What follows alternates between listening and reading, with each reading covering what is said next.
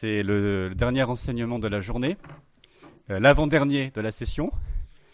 Et euh, si vous avez un petit peu peur qu'on monte trop euh, dans, les, dans les espaces intellectuels, au contraire, ce sera très concret, puisqu'il s'agit de parler du développement de la piété eucharistique. C'est beaucoup de grands mots pour dire tout simplement les moyens que les hommes, que les chrétiens ont inventés pour montrer leur amour pour l'Eucharistie. Donc des moyens très concrets.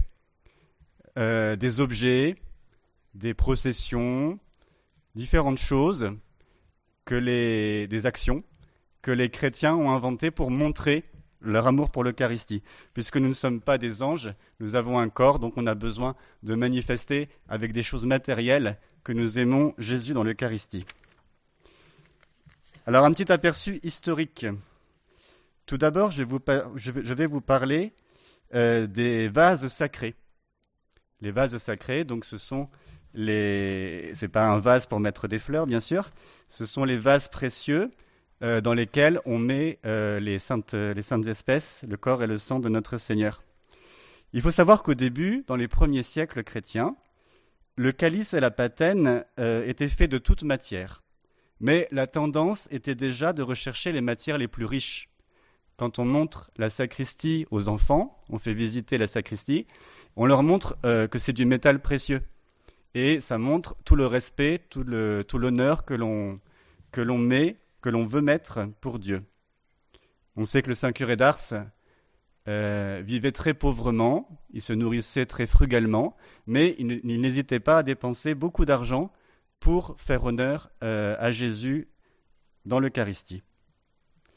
Alors, dès le début du Moyen Âge, s'est affirmée une tendance générale à n'utiliser que l'or et l'argent. Actuellement, il est prescrit que les vases sacrés soient en métal noble, ou dans d'autres matières considérées comme nobles, par exemple en bois d'ébène, des bois précieux. Il faut que ces matières ne s'altèrent pas facilement, on comprend bien pourquoi. Normalement, l'intérieur des vases doit être doré. Et donc, il n'est pas conforme aux prescriptions de l'Église d'utiliser de la poterie, comme ça se voit parfois euh, dans certaines églises. Il faut savoir aussi que jusque ces dernières décennies, seuls les clercs avaient le droit de toucher le calice. Le calice, il est consacré. Euh, c'est vraiment euh, un objet liturgique extrêmement sacré. Donc, nous, enfin, jusque récemment, seuls les clercs avaient le droit de le toucher ce qui faisait que euh, le prêtre venait lui-même à l'autel en portant le calice, puisque les, laïcs n'avaient pas le droit de le toucher. Maintenant, ça s'est un peu assoupli, euh, mais il faut aussi faire un petit peu attention. Nous, par exemple, on ne permet pas aux servants d'autel, surtout aux enfants, euh, de manipuler le calice parce que c'est un objet vraiment sacré.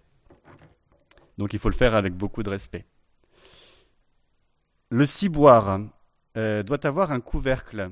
On comprend bien pourquoi aussi, pour éviter qu'il y ait des petites bêtes qui viennent, euh, euh, qui viennent souiller les, saintes espèces. Il doit être recouvert d'un pavillon. Donc le pavillon, c'est ce tissu qu'on met sur le ciboire quand dans le ciboire, il, il y a les hosties consacrées. Si vous voyez un ciboire qui n'a pas de pavillon, normalement, c'est que les hosties ne sont pas encore consacrées. Donc le pavillon, ce tissu, on le met euh, pour signifier la présence de notre Seigneur. On va dire un petit mot sur la purification des vases sacrés. Si nous croyons que Jésus est vraiment présent dans chaque parcelle d'hostie, chaque parcelle, on vous a expliqué euh, que c'était aussi euh, une parcelle quand même que l'on reconnaît être une parcelle d'hostie, pas seulement une poussière. Mais bon, puisque Jésus est présent dans chaque parcelle, dans chaque goutte du précieux sang aussi, eh bien, euh, la purification à la fin de la messe doit se faire de manière très, très, très exacte, sans tomber dans le scrupule, bien sûr. Euh, malheureusement, parfois, c'est fait un peu à la va-vite. Euh, de même, on vous a parlé des plateaux de communion pour récupérer chaque fragment d'hostie. Une petite indication, si, si jamais il vous arrive de communier sur la main, euh, eh bien, il faut évidemment vérifier qu'il ne reste pas de parcelle d'hostie sur votre main. En ce qui concerne les linges sacrés, eh bien, vous savez qu'on utilise le corporal. Donc le corporal, c'est ce tissu carré blanc que l'on plie en neuf et qui représente le linceul sur lequel on pose le corps du Seigneur. D'ailleurs, corporal, ça vient du mot corps. Alors longtemps, dans les siècles, la nappe de l'autel et le corporal étaient une, seule et même chose. Et puis petit à petit, on a pris l'habitude de prendre une pièce de tissu distincte et on peut, y poser directement l'hostie. C'est fait pour. Et en se repliant, en repliant en neuf, ça permet qu'il n'y ait pas de parcelles d'hostie qui se perdent. Donc il faut toujours plier le corporal de manière à renfermer les parcelles à l'intérieur. Euh, le corporal, initialement, était très large, il recouvrait aussi le calice. Et puis, petit à petit, euh, ça a donné la pâle. La pâle, c'est ce petit carré, euh, ce petit carré de carton recouvert de tissu blanc que l'on met sur le calice pour éviter qu'il y ait de la poussière ou des insectes qui, qui entrent à l'intérieur. Et puis, il y a le purificatoire, donc c'est ce linge avec lequel le prêtre s'essuie les lèvres ou purifie le, calice. Il est apparu beaucoup plus tardivement. Donc ces linges sacrés, ils doivent être lavés pas n'importe comment. Ils doivent être lavés dans, trois eaux successives que l'on met en terre après. Vous voyez, ce n'est pas, pas des linges que l'on, met en machine à laver comme ça avec le reste euh, du linge de la maison. Voilà pour les vases et les linges sacrés. En fait, c'est très important parce que ça montre que l'Eucharistie, c'est pas n'importe quoi on n'utilise pas des choses profanes, on utilise des choses sacrées, des choses précieuses, et on y met beaucoup d'amour. Et puis, euh, il y a des personnes pieuses qui prennent beaucoup de temps à broder des choses pour le Saint-Sacrement, à broder des linges, et c'est un beau signe d'amour pour notre Seigneur. Toujours dans la messe, euh, il y a eu euh, un développement de, l'amour de Jésus eucharistique qui a fait que les, les chrétiens voulaient voir Jésus hostie. Parce que euh, il y a eu, vous l'avez entendu, des périodes où on, communiait très peu, très rarement. Et puis euh, le prêtre était tourné vers l'Orient, donc les fidèles ne voyaient pas bien ce que faisait le prêtre. Ils n'entendaient pas bien non plus, il n'y avait pas de micro. Donc euh, les fidèles, eh bien, si, on ne faisait pas trop attention, on, on, pouvait passer à côté de la consécration, on pouvait ne pas bien réaliser ce qui se passait. Et donc il y a eu la volonté de euh, voir Jésus, d'où l'élévation de l'hostie et du calice. Alors, vous avez entendu aussi qu'au XIe siècle, il y a eu la première mise en cause de la présence réelle. C'était Béranger de Tours. Eh bien, euh, en, réponse à cette, hérésie, il y a eu euh, le désir de montrer le corps du Seigneur. à une époque où on ne communiait pas tous les jours, Sainte Gertrude ou Sainte Dorothée faisait une communion spirituelle au moment de l'élévation. Il y a une belle histoire dans les chroniques de Clermont qui relate qu'en 1411, certaines familles nobles avaient fait construire de hautes stalles, donc au premier rang de l'église, et ces stalles empêchaient le peuple qui se trouvait à genoux derrière de voir l'hostie pendant l'élévation. Donc ces, ces, personnes importantes s'étaient fait construire de belles stalles, mais le petit peuple derrière ne voyait plus l'hostie au moment de l'élévation.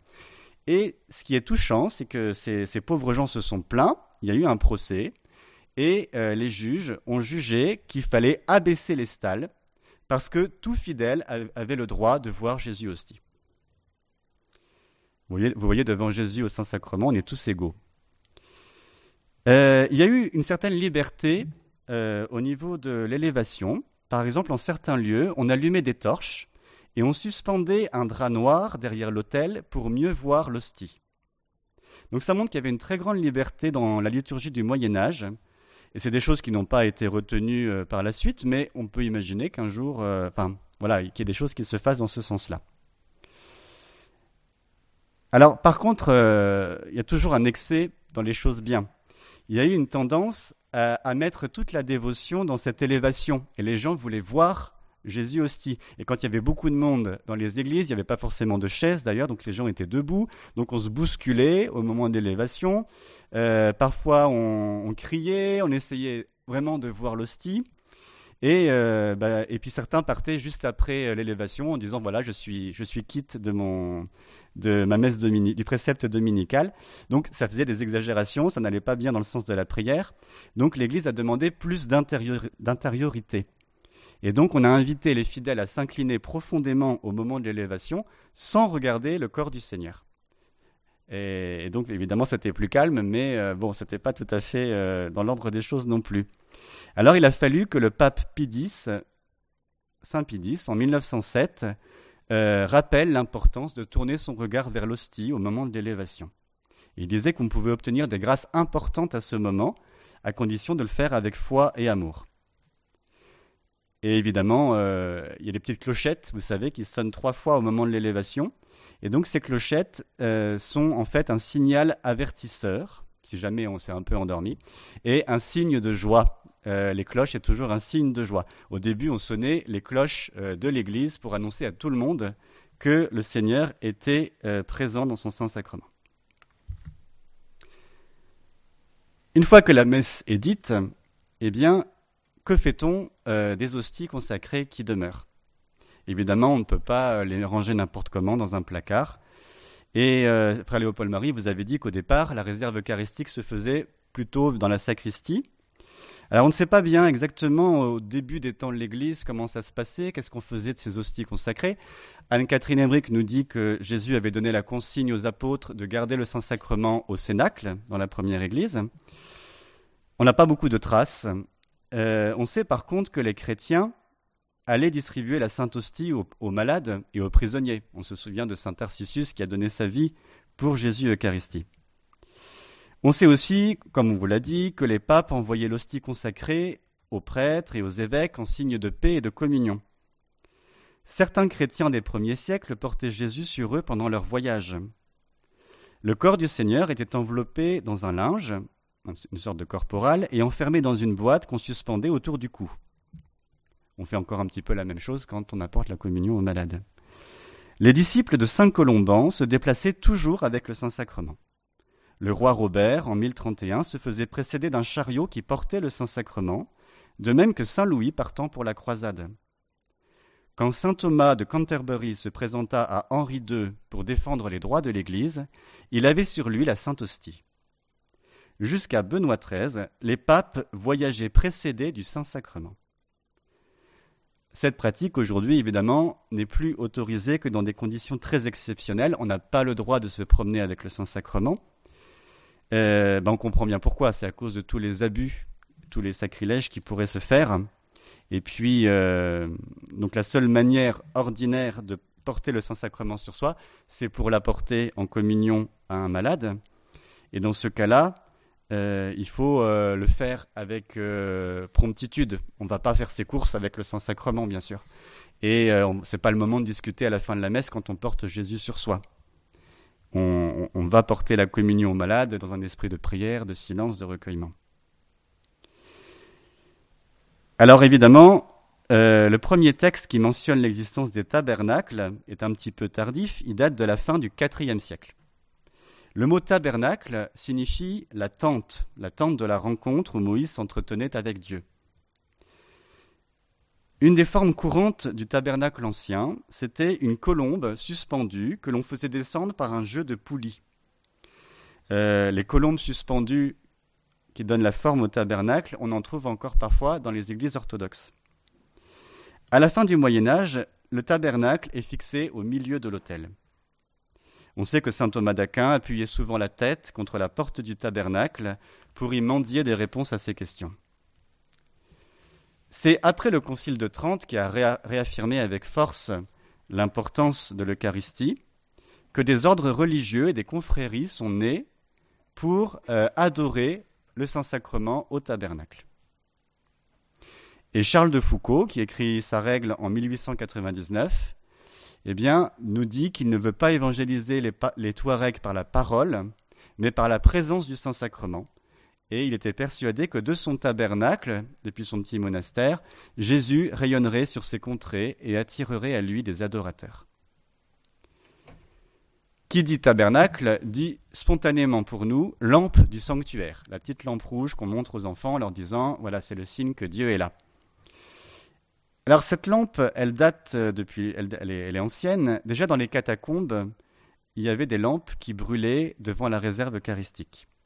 C'est le synode de Verdun au VIe siècle qui en a fait la prescription en précisant si les ressources de l'Église le permettent, parce que ça revenait assez cher quand même, et il fallait utiliser de l'huile véritable et pure, donc il fallait que les églises aient le moyen de la payer. Et en fin de compte, ce n'est qu'au XVIIe siècle que la lampe est devenue obligatoire.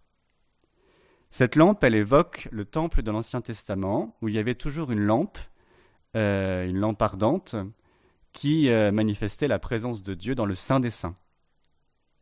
Donc cette lampe rouge, c'est un signe de la foi en la présence réelle, c'est un signe que euh, Dieu est là et qui dissipe nos ténèbres.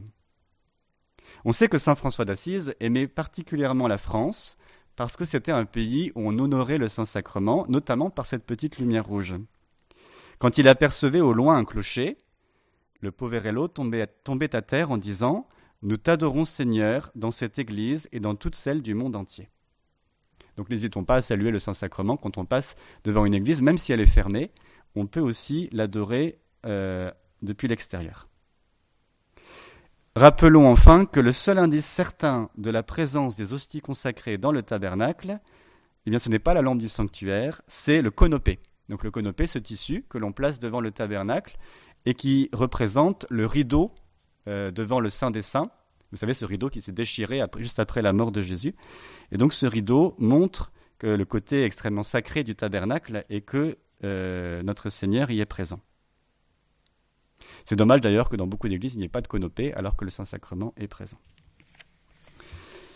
Je vous ai parlé euh, de la messe, mais évidemment, euh, quand on aime le Saint-Sacrement, on ne l'aime pas seulement à la messe, on l'aime aussi après et on désire le prier, l'honorer, l'adorer, euh, même en dehors de la messe. Il a fallu du temps aussi aux chrétiens pour comprendre cela. tout n'a pas été donné dès le départ, il faut un développement du culte. Donc la première chose dont on peut parler, bien sûr, c'est l'adoration du Saint-Sacrement. Alors cette adoration, telle qu'on la connaît maintenant, elle est assez tardive, elle date de la fin du Moyen Âge. C'est au XIVe siècle que l'ostensoir a fait son apparition en Allemagne et en France. Au début, on exposait le Saint-Sacrement dans un reliquaire qu'on essayait d'adapter, et peu à peu, les orfèvres ont fabriqué des ostensoirs, donc dans la forme du soleil, mais avant même la forme du soleil, euh, on le représentait parfois sous forme d'arche d'alliance, ou bien sous la forme d'une statue de Marie qui tenait l'hostie. On, a un, ostensoir euh, de cette forme à l'église. Donc ainsi, l'adoration fréquente s'est répandue dans toute l'Europe, et elle constituait comme une réponse à la négation par les protestants de la présence réelle. C'est le génie de l'Esprit Saint que de savoir susciter au moment opportun de l'histoire de nouvelles formes de dévotion qui répondent aux besoins du temps. Au XVIe siècle est née la pratique des quarante heures. Donc quarante heures d'adoration, c'était en mémoire des quarante heures que le Christ a passées au tombeau, et elles avaient pour but de racheter les désordres occasionnés par le carnaval. Ah bah, à l'époque, le carnaval, euh, eh il y avait beaucoup de péchés qui se commettaient à ce moment, et puis on se moquait beaucoup des prêtres et de l'Église, donc c'était en réparation. Cette pratique des 40 heures a été encouragée par les papes et développée lors de missions populaires, notamment par Saint Jean-François Régis dans le Vivarais. Il y a eu aussi la pratique de l'heure sainte que Jésus a enseignée à Sainte Marguerite Marie. Donc chaque semaine, dans la nuit du jeudi au vendredi, eh bien, on se lève pour euh, accompagner Jésus lors de son agonie à Gethsemane. Donc nous le faisons beaucoup dans tous nos foyers. Saint Pierre Julien Aymar, qui a fondé les Pères du Saint-Sacrement au XIXe siècle, demandait à ses frères de se mettre devant l'ostensoir, d'adorer Jésus. Et c'est ce qu'il appelait faire travailler le Saint-Sacrement. Puisque dans l'adoration, c'est plus Jésus qui travaille que nous, en fin de compte. Comme de même que lorsqu'on bronze au soleil, c'est plus le soleil qui travaille que nous. Eh bien, Jésus agit sur nous, euh, même si nous n'en avons pas l'impression. Plus près de nous, le bienheureux Édouard Pope est à l'origine, en 1920, de la croisade eucharistique. Qu'est-ce que la croisade eucharistique? C'était un corps d'élite pour les enfants qui aiment Jésus. Et donc, le but, c'était que les enfants centrent leur vie sur Jésus Eucharistie. Et sa revue hebdomadaire tirait à plus de 100 000 exemplaires.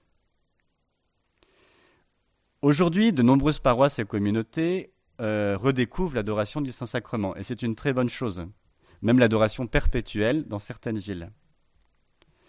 Pascal Pingot, qui était le fondateur de la communauté du pain de vie, qui a connu sa période anarchiste 68 arde, il a été converti en un éclair, comme André Frossard, en entrant dans une petite chapelle où était exposé Jésus hostie. Il raconte comment, peu à peu, Dieu a guidé sa communauté vers l'adoration permanente.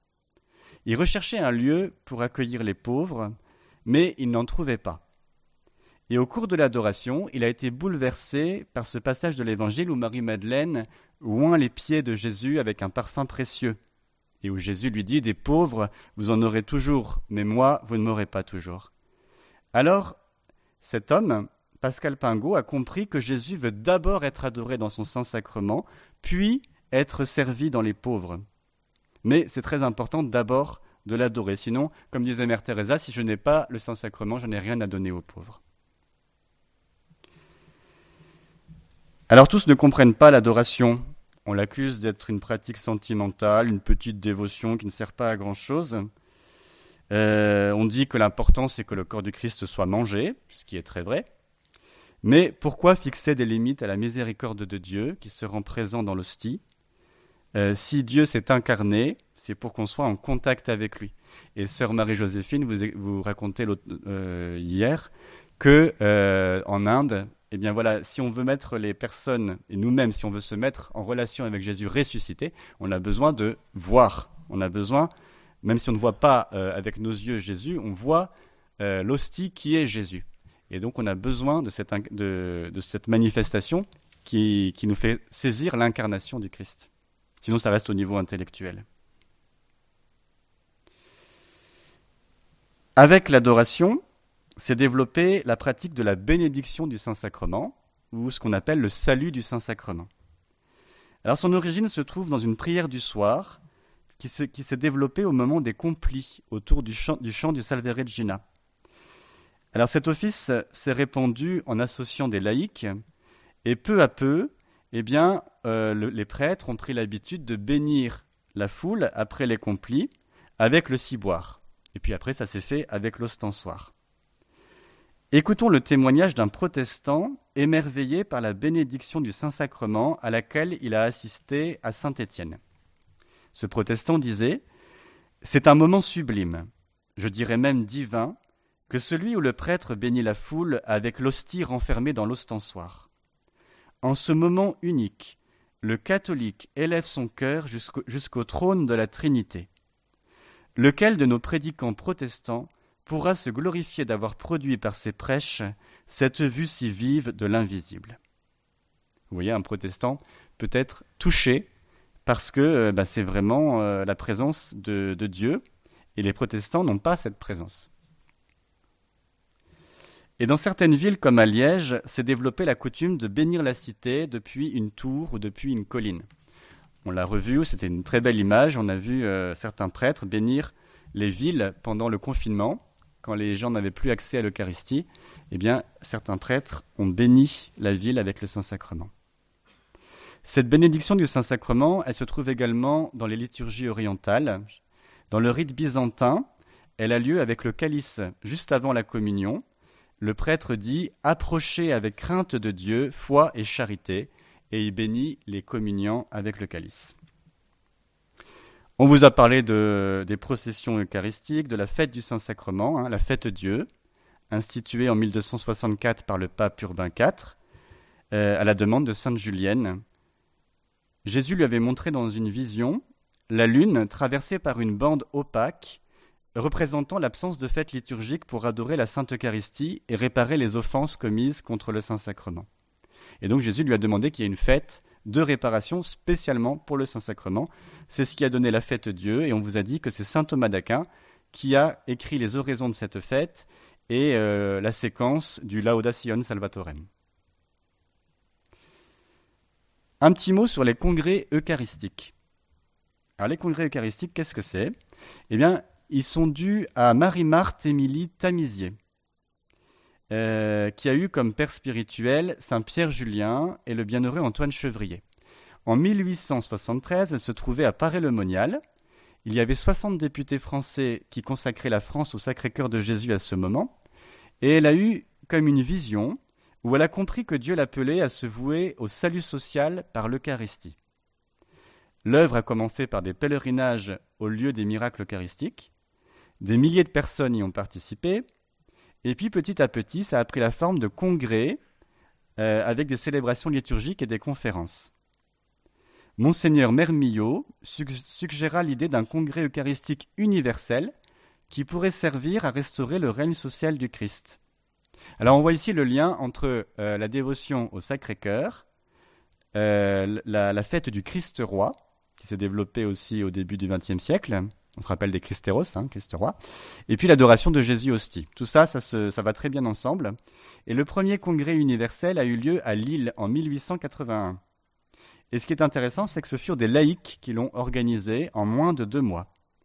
Les papes ont encouragé ces grands rassemblements, et ces rassemblements ont marqué euh, des générations entières. On se souvient, dans l'entre-deux-guerres, on se souvient euh, du Parc des Princes qui était bondé de jeunes avec des drapeaux qui venaient de tous les pays. C'était un congrès eucharistique, c'était vraiment quelque chose de très important. C'est un peu l'équivalent des, des, journées mondiales de la jeunesse aujourd'hui. Mais il y a encore des congrès eucharistiques de nos jours. Euh, il y en a eu un à Séoul, un à Rome en l'an 2000. Il y en a régulièrement, même si euh, par rapport au, JMJ, ça, perd peut-être un peu de, son souffle. Je vais terminer par euh, des perspectives d'avenir, puisque vous avez vu, la dévotion, le culte eucharistique a pas mal changé au cours des siècles. Il s'est beaucoup développé. Donc, qu'est-ce que ça peut donner euh, dans, les, décennies, dans les siècles à venir? Bon, euh, je ne suis pas Madame Soleil, je ne peux pas deviner, mais on, peut, on, peut, on peut penser, on peut souhaiter qu'il y ait des choses qui se développent. Alors, je vous dis des petites choses que, que j'ai lues par-ci, par-là.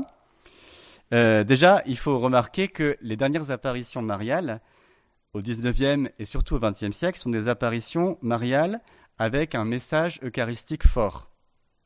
On se rappelle les enfants de Fatima qui ont fait leur première communion euh, grâce à l'ange. Euh, on se rappelle de la prière d'adoration. Mon Dieu, je crois, j'adore, j'espère et je vous aime. On se rappelle que la troisième apparition, l'ange tient un calice sur lequel est suspendue une hostie de laquelle tombent des gouttes de sang. Et puis, euh, l'ange, en leur donnant la, communion, leur a dit Prenez et buvez le corps et le sang de Jésus-Christ, horriblement outragé par les hommes ingrats réparer leurs crimes et consoler votre Dieu. Ça nous rappelle que euh, quand on communie, on peut communier aussi en réparation. On offre tous les mérites de Jésus pour réparer tous les péchés. Et par la suite, Notre-Dame a demandé aux enfants la communion réparatrice des premiers samedis du mois. Vous savez sans doute que dans la communauté, on y est très attaché et on vous y encourage. Cette communion réparatrice des premiers samedis du mois, eh bien, elle, permet euh, de faire euh, rayonner la Vierge Marie qui nous, présente, qui nous conduit toujours à Jésus, et de hâter le triomphe de son cœur immaculé. Un petit mot enfin sur le, précieux sang, puisqu'on ne communie pas au précieux sang dans la liturgie euh, catholique. La raison, elle est très simple, hein, elle est très pragmatique, c'est que euh, d'une part, c'est pas pratique, et puis d'autre part, euh, évidemment, on, vous l'a dit, il y a toujours le risque de, de, profanation. Alors que le Nouveau Testament évoque souvent le précieux sang du Sauveur. L'Apocalypse mentionne les saints qui ont lavé leurs robes dans le sang de l'agneau. La fête du précieux sang a été instaurée par Pie IX, qui était chassé par la Révolution italienne, quand il est revenu à Rome en 1849. Elle avait lieu alors le premier dimanche de juillet. C'est pourquoi le mois de juillet est resté celui du précieux sang. Dans les années 60, le pape Jean XXIII a promulgué les litanies du précieux sang, et il appelait à honorer dignement ce sang divin qui est le sommet du sacrifice rédempteur. Donc on peut penser que cette dévotion au précieux sang euh, pourra prendre de l'ampleur dans les temps à venir. On peut le penser. Il n'y a pas non plus, euh, on ne peut pas non plus exposer le précieux sang actuellement dans un calice qui serait transparent. Je crois que ça se fait à un endroit dans le monde. Euh, mais on peut imaginer qu'un jour ça, peut se faire. Mais évidemment, ça demande beaucoup de précautions parce qu'il faut que le, le calice soit solide, il faut que les espèces ne se corrompent pas, enfin il faut beaucoup de choses. on pourrait imaginer aussi que la communion sous les deux espèces soit plus fréquente dans l'Église latine. Actuellement, elle est permise dans certains cas. Mais toujours, c'est toujours la même chose, c'est toujours un équilibre, parce que l'Église ne peut pas permettre n'importe quoi. Il y a déjà beaucoup d'abus comme ça. Donc il faut euh, peut-être que d'abord les chrétiens prennent davantage conscience de ce, que, de ce qu'est le Saint-Sacrement avant de, de, développer euh, une, autre, euh, une autre manière de faire. Voilà, je termine par une petite citation de Nicolas Butet, qui précise que la, la dévotion au précieux sang doit se vivre avec Marie, qui en a, été comme empourpré au pied de la croix, en consacrant ainsi son amour maternel pour nous.